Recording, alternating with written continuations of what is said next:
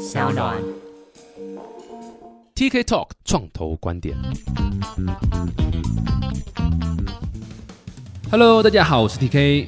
今天一样呢，要提供大家一个好消息。位于板桥呢远东的通讯园区的新北市亚马逊 AWS 联合创新中心，致力于建构一流的创新创业生态系统。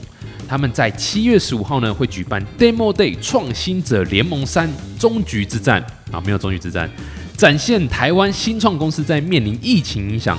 产业需重构布局的时刻，仍然保有高度的创新和弹性应变的能力。那本次活动呢，蓝涛亚洲也会提供十万美金的投资额哦，十万美金哦，傻爸班呐，三百万台币就对了。还有远传电信总经理景琦现场的演讲。七月十五号的活动呢，也会同步线上中英双语的直播。除此之外呢，第四届这个新创公司的进驻呢，也热烈招募中哦，将于二零二零年的七月三十一号截止收件。欢迎做制造啦、零售、医疗、城市生活以及五 G 应用的科技新创呢，可以申请加入。更多内容欢迎参考本集的资讯栏，或者是在脸书搜寻新北市亚马逊 AWS 联合创新中心。Hello，大家好，我是 TK，欢迎来到 TK Talk 创投观点。这一次呢，这个来宾也是相当特殊啦。这个是第一个身份，他本身也是 podcaster，对不对？对对也是有自己的一个 podcast。然后想说这个要来蹭我的流量啊，不是啦，没有啦，你也应该找流量高一点来蹭嘛。不过这个很开心啊，他自己有自己的 podcast，然后同时也是做一个很有趣的创业，叫 Flip Web。啊，大家可以听他多解释。但是这个创业我真的恨不得我那时候创业的时候，其实就有这个题目了，因为对我那个创业帮助很多。我们先欢迎 Kevin 林克威来到现场。大家好，我是 Kevin。Hello Hello，哎、所以你的 podcast 节目是什么？帮你打个广告。好啊，好啊，我的 podcast 节目就叫《电商原来是这样》。哦，专门在讲电商。对啊，我们专门 focus 在讲电商或者在讲电商的行销的一些东西。那是自己本身在说书的方式，还是说你会邀请像我这样邀请来宾来，还是怎样？呃，我有一个 partner 叫做一方，跟一方在配合，他可能会问我一些问题，然后我们就从这些问题我们去解答。一方不是就是去卖饮料了吗？一方对他去买饮料了，对啊，然后因为 水果茶嘛对对对然后因为那个对岸关系没有处理好，所以所以现在变得很惨。对啊，所以他就来来 fit 我的节目了。对是是对是，所以你们哦算是这个节目的 partner 就对了。对然后就你们会收集很多电商相关的资料。是是哎，那我好先问好了，马上先来一个重拳的问一下，好。电商目前遇到最大问题是什么？其实我觉得是流量、欸，因为电商大家都在找流量，然后也不知道怎么样找得到对的流量。没错，没错，对啊，所以我觉得电商最大的痛就是流量不知道从哪里来。没错，一讲到电商，如果你自己是开商店，你开实体商店，你还会一些人流啦，会经过的东西啊什么的，偶尔会看到看板或什么的。电商完全没有，完全没有个店面让大家不经意的看到，你就是必须要下广告，就是必须要把流量导进来。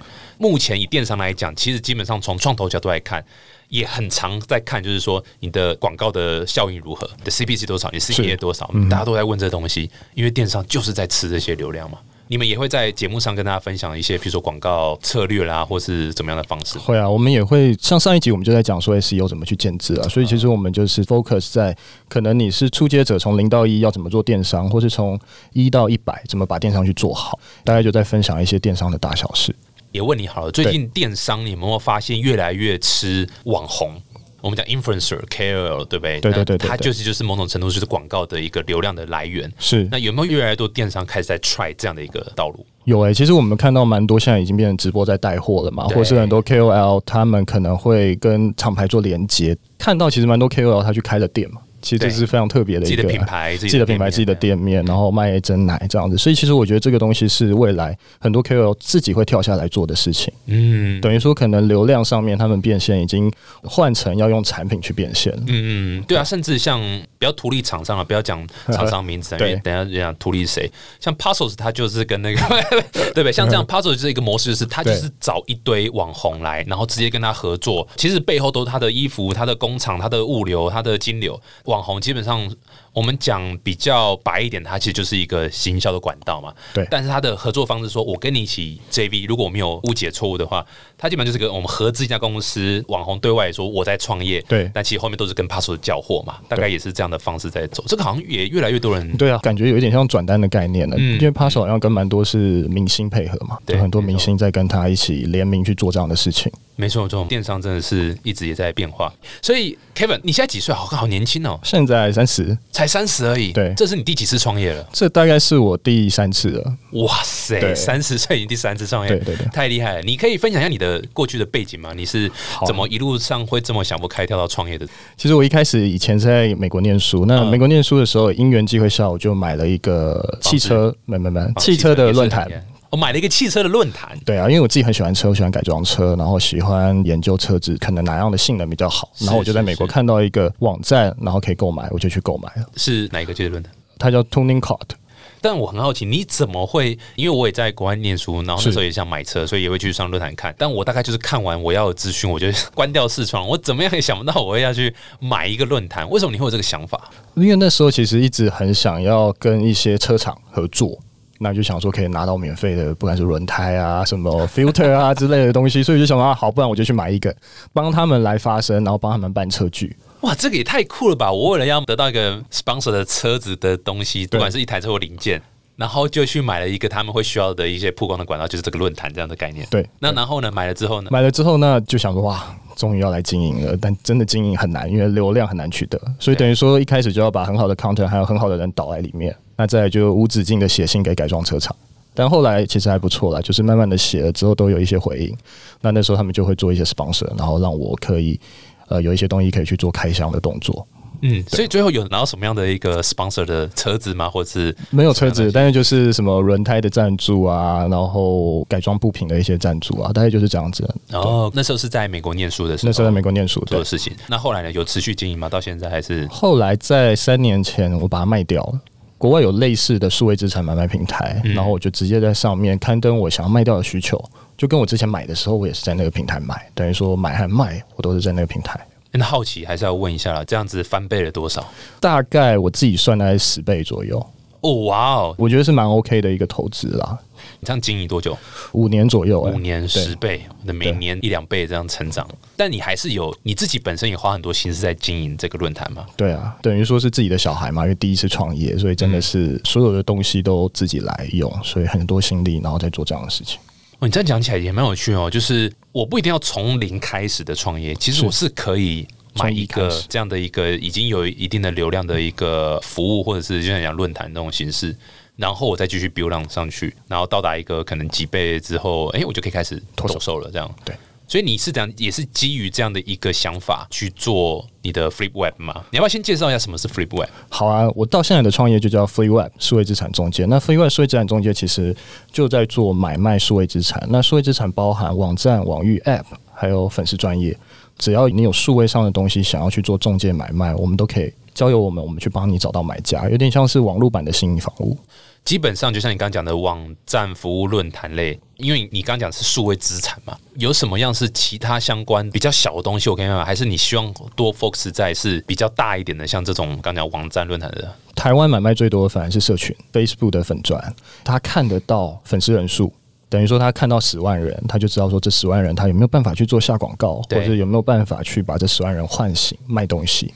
哦，你这样讲起来，台湾超多的啊，像前一阵子流行一大堆，讲前一阵可能是五五六年前了，对不对？对就是什么台中人什么什么，对不对？对对台北人在干嘛？我爱台北美食，我爱台中。美食。然后超多超多主题的粉对砖，尤其在脸书刚开始粉砖没多久的时候，哇，那时候红利很多，可能随便 po 个文就有几万个 like 马上啦对，爆爆爆马上爆，因为那时候没有太多的档的这些演算法，就也就是因为这样子，所以让很多粉砖收集到非常非常多的 likes。像他们那些人就很适合上来 Free Web 上面去卖，对不对？对啊，其实我们卖最多反而是有主题性的。嗯如果你是个人，其实个人比较不好卖，哦，你说个人的一个粉砖，就是像偶像个人那种网红像什么吴宗宪，因为你找不到吴宗宪的授权，所以你就没办法去做这样的事情。但是像什么我爱台北美食，我爱台中美食这样子有主题性的，其实它是我们网站上最大众的买卖。所以我今天如果是粉砖的小编或是拥有者好了，我的流程会这样：我上你的网站，然后呢，填写表单，然后填完表单之后，我们会跟你联络。最重要就是要填写一个资产表，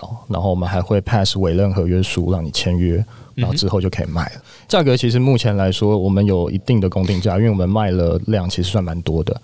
那当然你也可以自己定，一的就是我们可以提供，或是你定这样子。所以你们也某种程度上算一个建价的一个角色，没错，然后提供一个哦，我们过去的历史有的买卖记经验或者什么录，的这样。，相对类型的，我们可能可以告诉他说，怎么样的价格可能你脱手几率会比较高。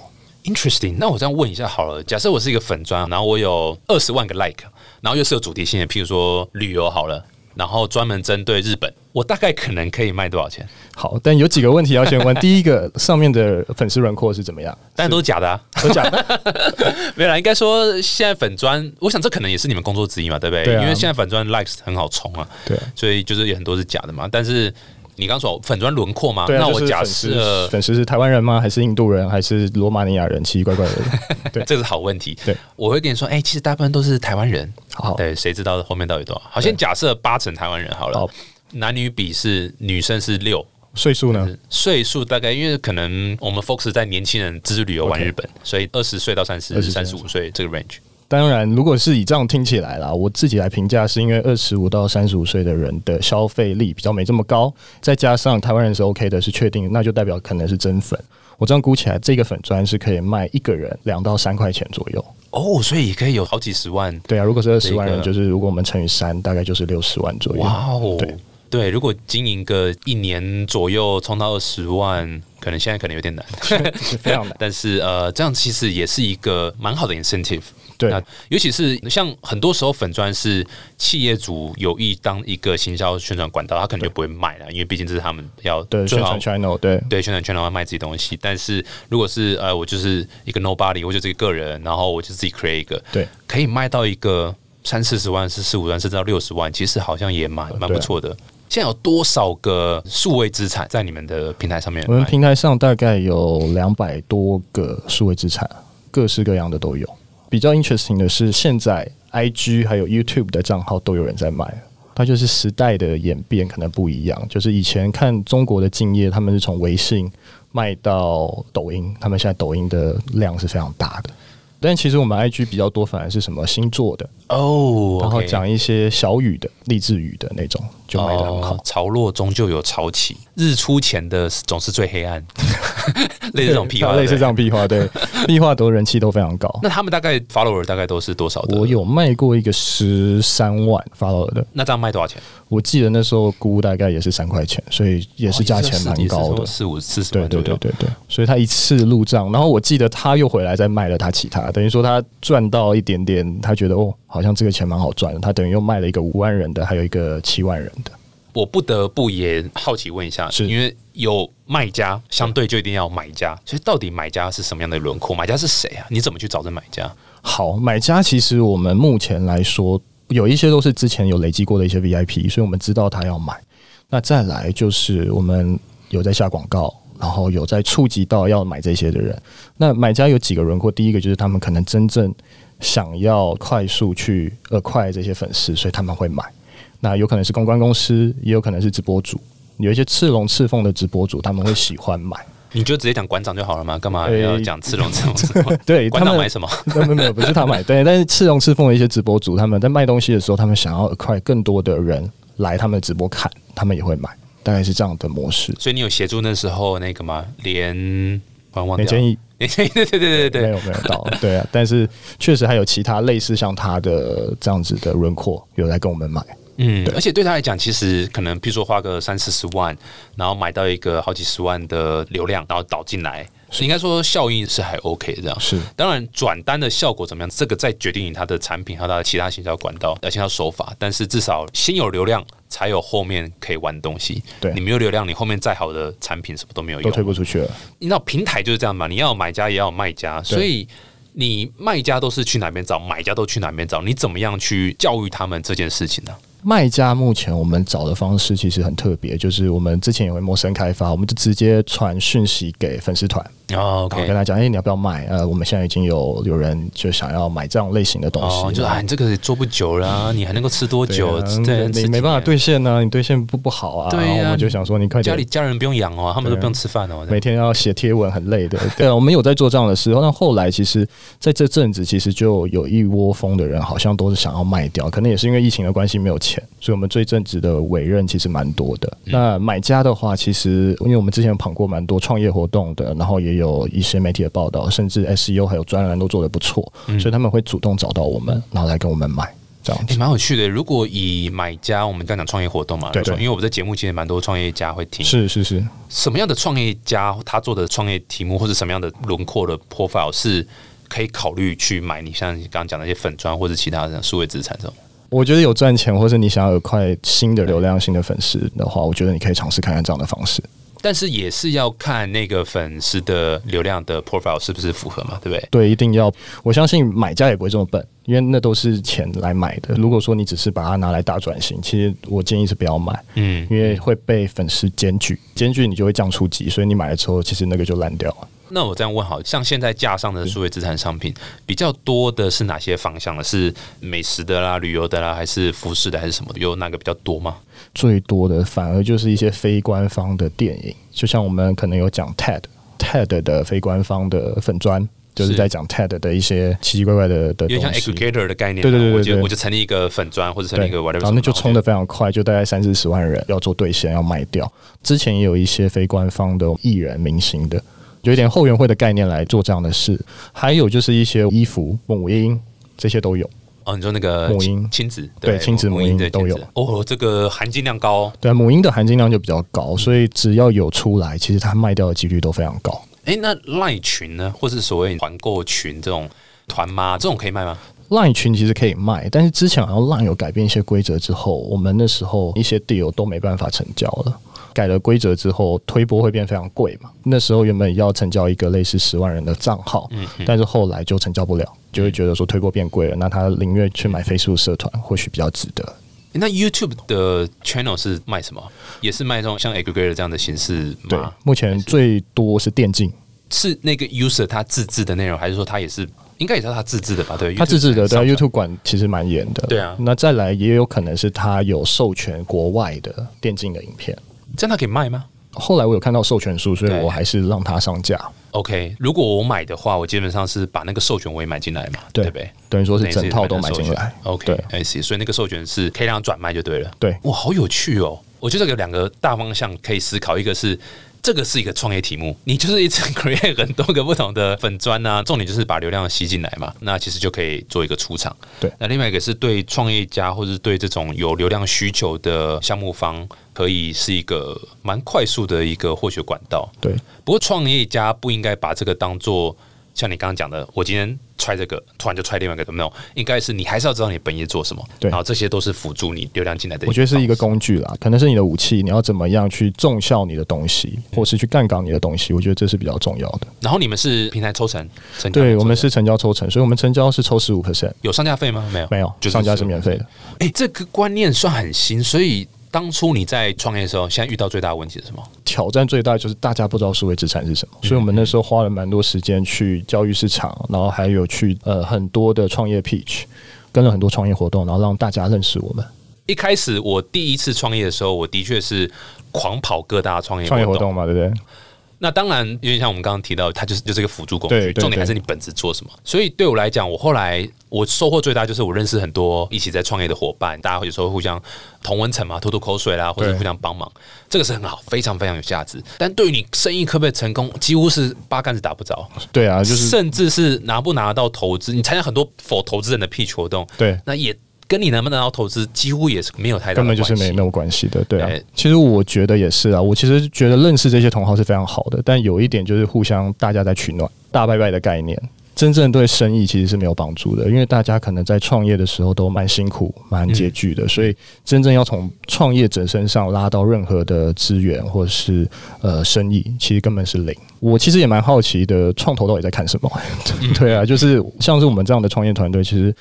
找创投其实都不是很简单的事，但是反而创投就是会一直约我们，然后不知道干嘛。对，这是我常讲的，创投需要创业团队是 more than 创业团队需要创投，所以很多创投他其实在找创业团队约出来喝咖啡，是是为了要 KPI，因为我没事干嘛。所以我必须要去约你出来，然后写报告。当然，我这样讲是非常非常夸张我是用夸饰的方式来讲。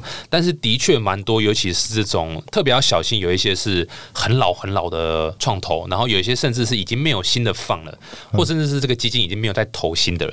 可是你公司还存在啊，你这些人都老成了，也不可能把它 fire 掉，所以他们待在办公室也无聊啊。所以你还是要去碰碰团队，看看想些新的。可问题是，你后面就没有真的。钱，或是你没有，你知道你自己也知道，公司不可能投 early stage 或者投一些新东西，但他们还是会去做这动作，就是我我就是写写报告嘛，然后我还是要跟我的投资人交代，我还是有在看一些案子嘛，或者是大家拿出来，哎，最近上面老板说最近外面在流行什么，我还是要拿出来讲一讲嘛。所以对于创业团队来讲，我觉得的确是要思考说，这个创投到底是谁？你就突然寄一封 email 给我说要约聊，那不好意思，请你先告诉我你们基金现在是第几个基金，有钱投吗？还是你有在投我们这个这个产业吗？你有在投我们的 stage 吗？对对，exactly，你要去做一点滴滴嘛。我是非常奉劝每个团队都要先去滴滴创投，再浪费你的时间去跟他们碰面，这样。对于创投来讲，那个半个小时或一个小时的喝咖啡的时间，对他是完全没有损失啊。但是对创业团队是哇，损失大嘞。那另外一个是回到刚刚讲的说 pitch 活动，说老实话，在 pitch 活动上面听到，然后觉得哎很酷，我想投资的几率。非常非常非常低，不敢说没有了，一定还是有，但是非常非常低。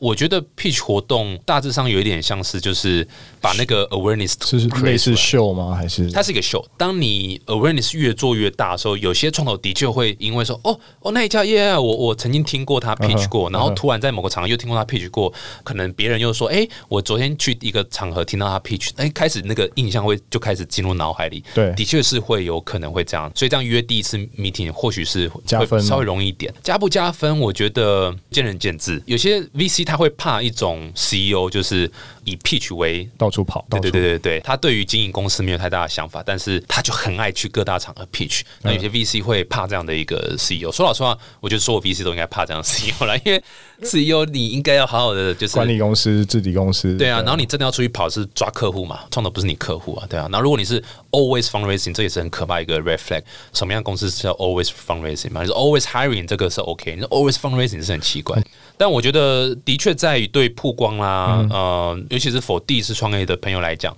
我觉得我还是会推荐他们去参加，不管是一些加速器或者是创业活动，还蛮推荐。但是否 first time 的那个 startup，让大家认识你，我觉得。对啊，所以今天这个创投的节目就到这边。哎，这讲的搞得好像是，好像 好像 好像你在访问我一样。没有没有没有，就很好奇啦，就很想知道创投的角度到底是怎么讲。哎，对，所以听起来你是还没有去拿创投的钱，目前没有。对，OK，有打算吗？拿创投的钱好吗？哎，真的换成我在访问你，对，哎，谢谢主持人提问。不会，谢谢 的确是见仁见智啊，的确是不敢说他是最好的，因为其实每个人说法都有，有些人说最棒的创业家是都不拿创投的钱，对，也有这种说法。老实讲，我也没有那么完全认同这句话。我我当然是觉得，yes，能够不拿创投的钱自己成长，应该说基本啊，不能说这个 business 什么叫做 to VC 嘛，就很不 OK。但是有时候你只靠自己的营收、自己的利润去 expand 你的 business，有时候真的太慢。然后你一慢的时候，其实 competitor 它是可以携带着 VC 的钱就把你整个吃掉了。所以这次是非常非常可惜的。所以我倒不觉得创投钱就都是一个恶魔，或是不应该拿。但是总是会有个但是，对你如果拿到错的创投的钱，的确会很痛苦。可能比如说他对产品的看法，是对公司走向跟你是不一样的，他可能是非常非常 short term。Short term 讲的不是六七年这种 short term，而是可能半年到一两年这种 short term，可能就会跟你公司会起很大的冲突。那或者是说，他对于经营团队是相当不信任，或者是说，他就觉得我一定要占大股，然后去拥有决策权、掌控权这些东西，在早期来讲比较不太适合。又因为你知道公司法或者证券这种股份这种东西，相信你很清楚，嗯，他已经行之很多年，所以他其实你很难。我投一家公司进去之后，我突然觉得，哎，我不想要你这个投资人了，请你离开，没有那么容易。他有太多太多的程序要跑，然后沟通要做，才能够保障双方的权益嘛。所以要甩掉不好投资人这件事情是很难的。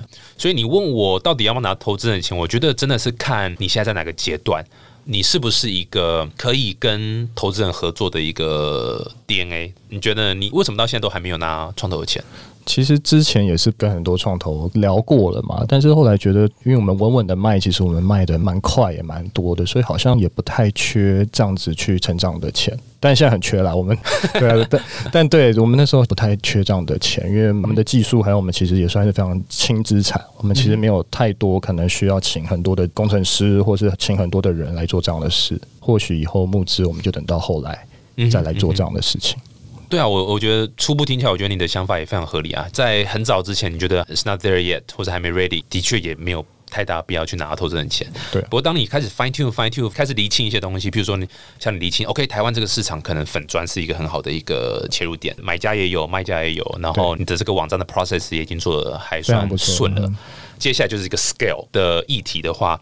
那的确，投资人钱进来这个时间点是还蛮比较好的。那对于投资人来讲，沃马提亚乌啊，我听得懂。OK，你为什么现在要拿我的钱？我听得懂。或者是说，你你刚刚讲国外也有这样的一个类似服务嘛？但他们可能还在美国或者还在欧美的市场，还没讲亚洲。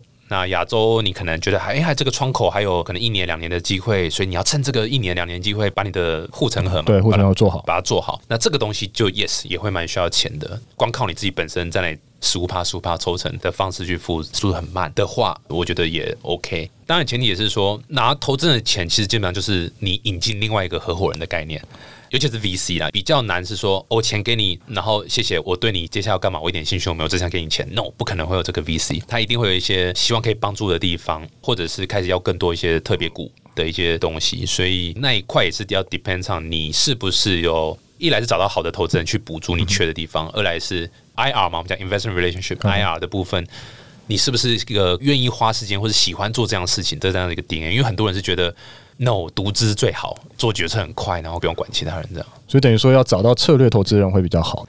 基本上应该大部分大家都会是找策略投资人的角度来看啊。但策略投资人跟财务型投资人两个的真实的定义有他们的自己的定义。其实以现在真实际上在做募资来讲，没有分到那么清楚，就是哦，这个是纯财务，这个纯策略，倒没有这样，这个界限比较模糊。但是不管怎么样，你要找投资人，一定是要去看他除了钱之外的资源嘛。以 Flipwith case 来看的话，就看你的下一步，你的 fundraise 的 story 是说。比如说，我想走东南亚，那我就要找一个东南亚的投资人，投资人可能帮助就很大。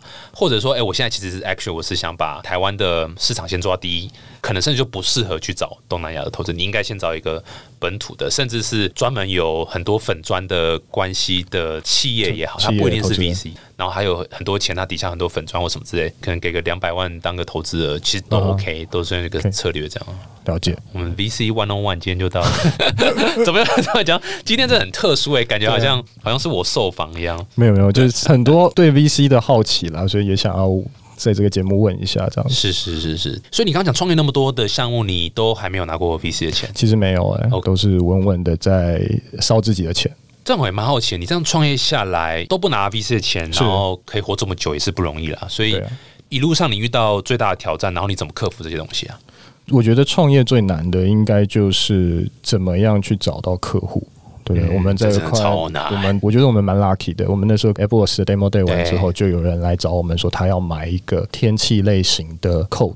他其实那时候也是一个 Apple 团队，他要把它卖掉，然后透过我们就想说要尝试看看，然后把它卖掉。所以其实我们也帮蛮多新创在出场的，做不好就可以交给我们帮他出场。这就是我刚刚讲，我应该早点认识你的。我那时候，哎，布哈拉，我那时候我是一零年创业，一三年年初我有试着要卖掉，因为那时候大概就知道说需要有一个大企业来做这个效应才会有，如果单纯靠我们自己做做不起来。嗯，那时候一直在找这种大的企业来买。然后也花了很多很多的时间，牵了一大堆线，然后也开了很多次会，最后都是无疾而终。为什么他们那时候没有买啊？呃，那个时候的氛围就是自己做，大部分大企业就是质感。然后我们也遇到蛮多，就是 pitch 完之后，他们也就开始做他们自己的我们的那个版本，就要 把这个 idea 拿去做这样。当然，我也没有什么 idea 的什么著作权，著作权对，当然也没有。对，那其实也不能真的 claim 什么东西，但是大部分情况就这样子。后来一堆评估完之后说，嗯，我觉得这东西蛮有趣的，TK 这个很有趣。那呃，不好意思，我们决定自己做这样。他这样这样，他还会直接这样跟你讲，没有，大部分都是消失不见这样。消失不常常发生啊，无声卡嘛，对。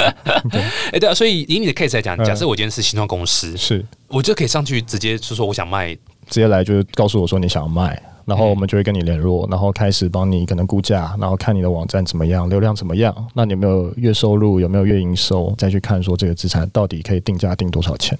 假设我是一个 podcast 平台，我是全台湾华语第一的 podcast 平台，然后我是 S 开头的，S 开头，OK，好 ，S 开头，N 结尾，OK，OK，好了，不要再讲商了。如果我今天是一个，好了，就讲 podcast 平台好了，就有很多自制内容，也有很多这个联播的内容，我可以这样上去说，哎，我要把我这个平台卖掉，这样子可以啊，可以啊。但是重点是有没有赚钱，因为其实我们卖资产，最终还是会回到到底有没有赚钱。就是他不会投资可能五十万一百万在一个没有赚钱的数位资产或虚拟资产，他宁愿把五十万一百万去投资珍珠奶茶店，因为至少还有钱回来嘛。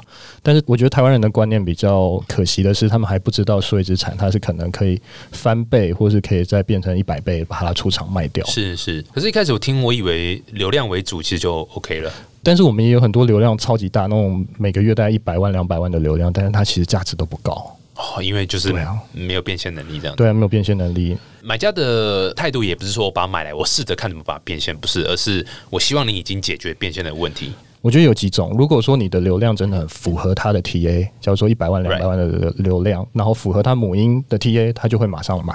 但如果不是，那他当然就是以纯投资或创投的角度在看这个资产，到底我要花两个月、三个月还是五个月把它赚回来？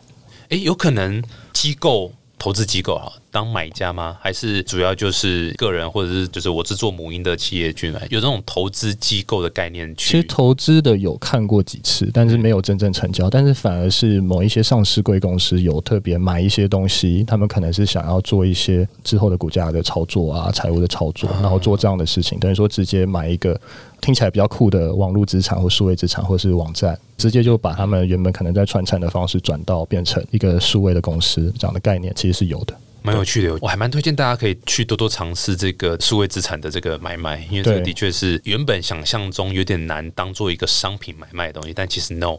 买卖的东西不一定就是只是实体，很多是虚拟的东西。这样，对你还有另外一个创业，对不对？叫做 Fatpo，对 Fatpo，我觉得是一个进程，就是我那时候帮人家买卖这么多或中介这么多资产，但是很多人都问我说：“诶，那你有没有帮忙在经营？”哦，所以我们后续我们就想说，那不然我们就也一起来做代营运这个角色好了。所以 f a p o 就是在做电商代营运，然后是帮助只要你不会经营或是你不会做也没关系，你交给我们，我们帮你经营，然后每个月可能给你利润，或是你给我利润，然后其实所有赚的钱都是你的。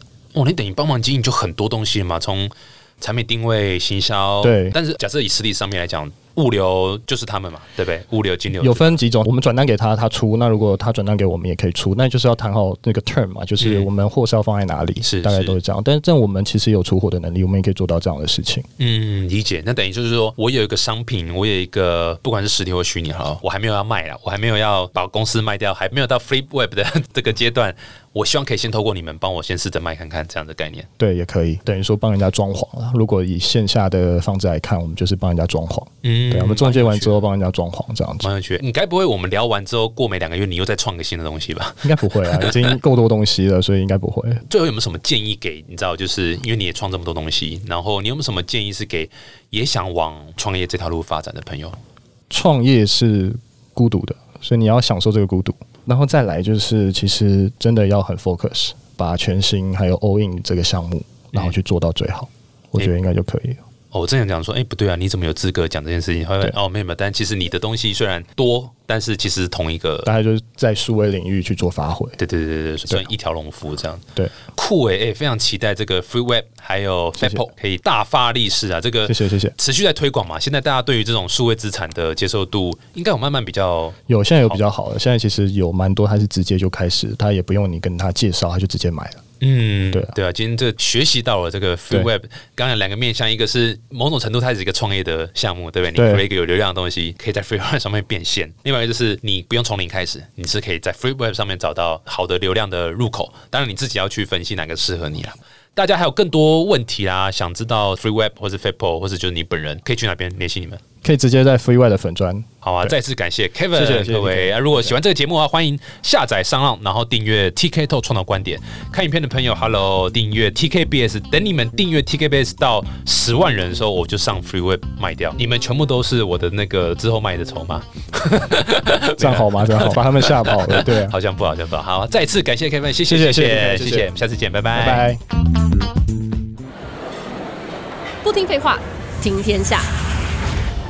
听天下让你随时随地深入了解产业动脉，专属频道最新讯息不漏接，精准节目分类，给你更好的听觉体验。立即下载《天下杂志》APP。